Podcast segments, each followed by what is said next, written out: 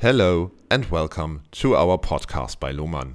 Today we have an article of our toolbox for you, which is all about chick quality. Enjoy listening.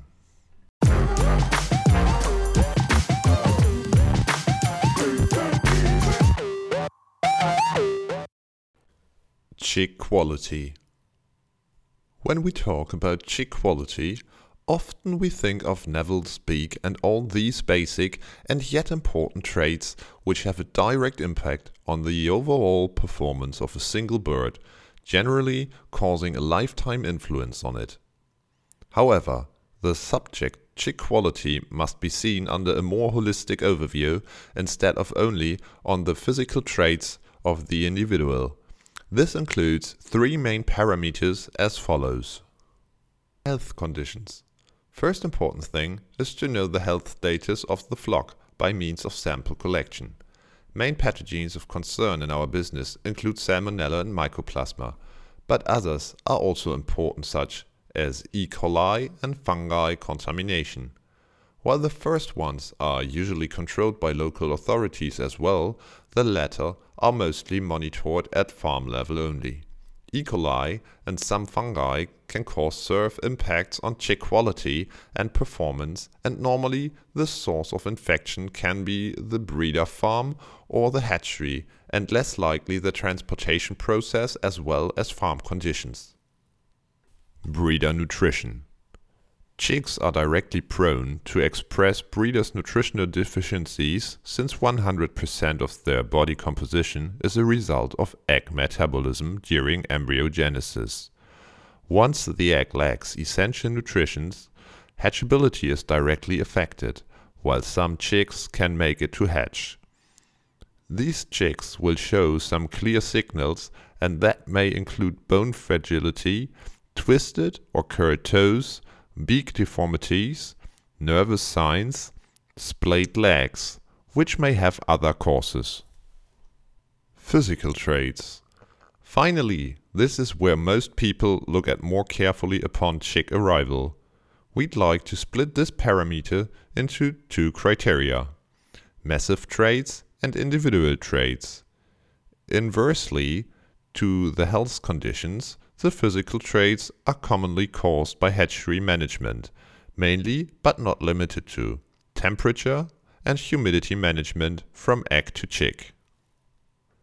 Massive traits. Most important point to look at is chick uniformity. Chick uniformity has a huge impact on overall flock performance, not only during first days, but also at production. Low uniformity flocks will later show impaired onset of production, which leads to low production peak, culminating to a lower number of eggs per hen housed. When we think of other managements impacted by low uniformity, not only production is affected as also immunization can be affected, since there may be uneven vaccine distribution, absorption, intake among different sized birds. The uniformity as we know it, for example percentage of birds within the range of plus minus 10% of average body weight, is not recognized as an official scientific parameter, while the coefficient of variation, CV, is. However, the use of uniformity is applied worldwide and works just as fine as CV in field practice. Regardless of using uniformity or CV, sampling of birds is the critical factor. Some companies use a fixed percentage of the flock, while others use a fixed number of the birds depending on flock size. Both ways work well, and here we have some advice for bird sampling. We generally say that random samples are not good for poultry in general. Due to the variations found on machines, trucks, length of house, etc., one should perform a systematic sampling, picking birds proportionally from each known source of variation case by case. Second, it is common to see that a sample has a better uniformity than the population. That's why the more birds we sample, the more it will reflect the actual situation of the flock. Third, Never make a simple averages from different samples. If we weigh 10 boxes and for each box we have a uniformity percentage, we should not make a simple average of these 10 numbers, as this will result in figure numbers. Uniformity calculation works only with a full sample together. Fourth, aim for a minimum of 85% uniformity at any time in the life of the flock. If CV is used, then take into consideration that it's inversely proportional to the uniformity. In other words, the higher the uniformity, the lower the CV. A good CV value for day-old chicks is around 6.5%, and values above 7.5% indicate a low uniformity flock.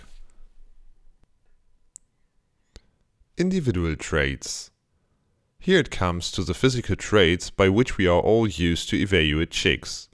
By checking individual traits such as feathers, beak, nostrils, navels, legs, etc. We may use one of the well-spread tools such as Pasgar or Tona Score to have an overview of the flock. Attention! Good quality chicks show large and fluffy feathers. Also feathers must be dry, not sticky and yellowish. It is always good to remember that color of the feathers comes from the yolk pigments. That being so, one may think that the more yellowish, the better, but this is not always correct. Sometimes we see more colored chicks whose breeder flock of origin was given artificial or natural pigments, and they are not good or bad because of it. Likewise, we may face some more whitish flock of chicks and it can be attributed to the feed the breeders are given, which may contain some raw material with less pigments such as sorghum for instance. Therefore, regarding the quality evaluation by color, the color tone is not the most important factor. The uniformity of color distribution is.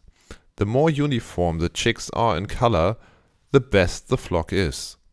It's a direct indication of good and even yolk absorption. Attention! Good quality chicks also show rounded and bright eyes, no lesion on the nostrils or hocks. These kinds of lesions are associated with either high temperature at second half of incubation or low water loss due to a higher relative humidity profile that can take place at any time during the entire incubation cycle. or stress in the delicate phase of the hatch. That can be wrong temperature, light switched on, poor ventilation, and lack of oxygen in hatcher machine. Chicks showing these signs in a moderate level should not be culled, as in the majority of the times they can recover when placed in a separated pen with good light, heat, water feed source.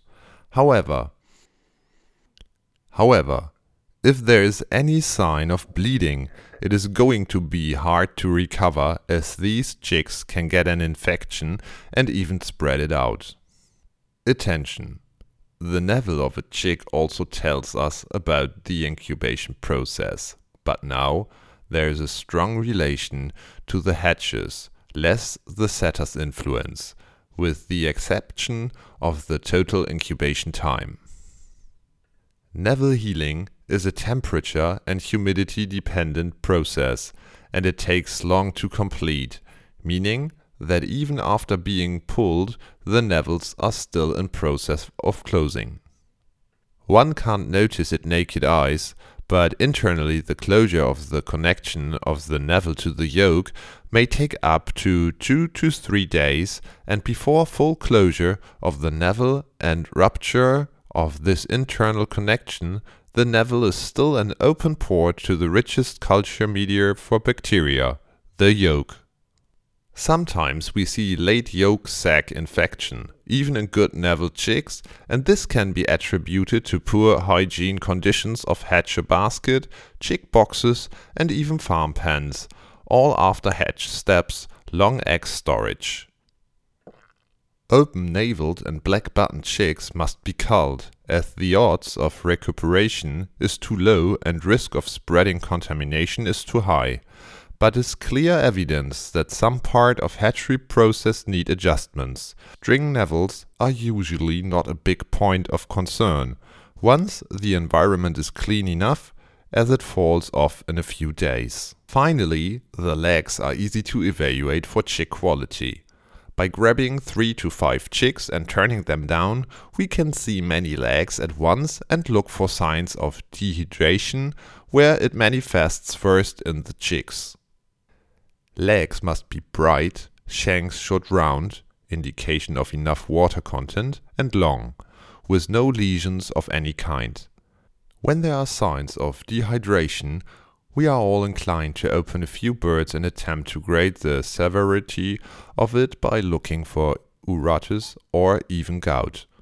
When these are found, special attention must be given to the chicks and a 100% grade on the flocks is highly advisable. These are one of the important things to look after and to consider when we discuss chick quality. With simple and objective procedures, we can have a reliable evaluation of a day-old chick flock. If any question arises, it will be a pleasure for the Lohmann Breeders Global Technical Service Team to serve you and your company.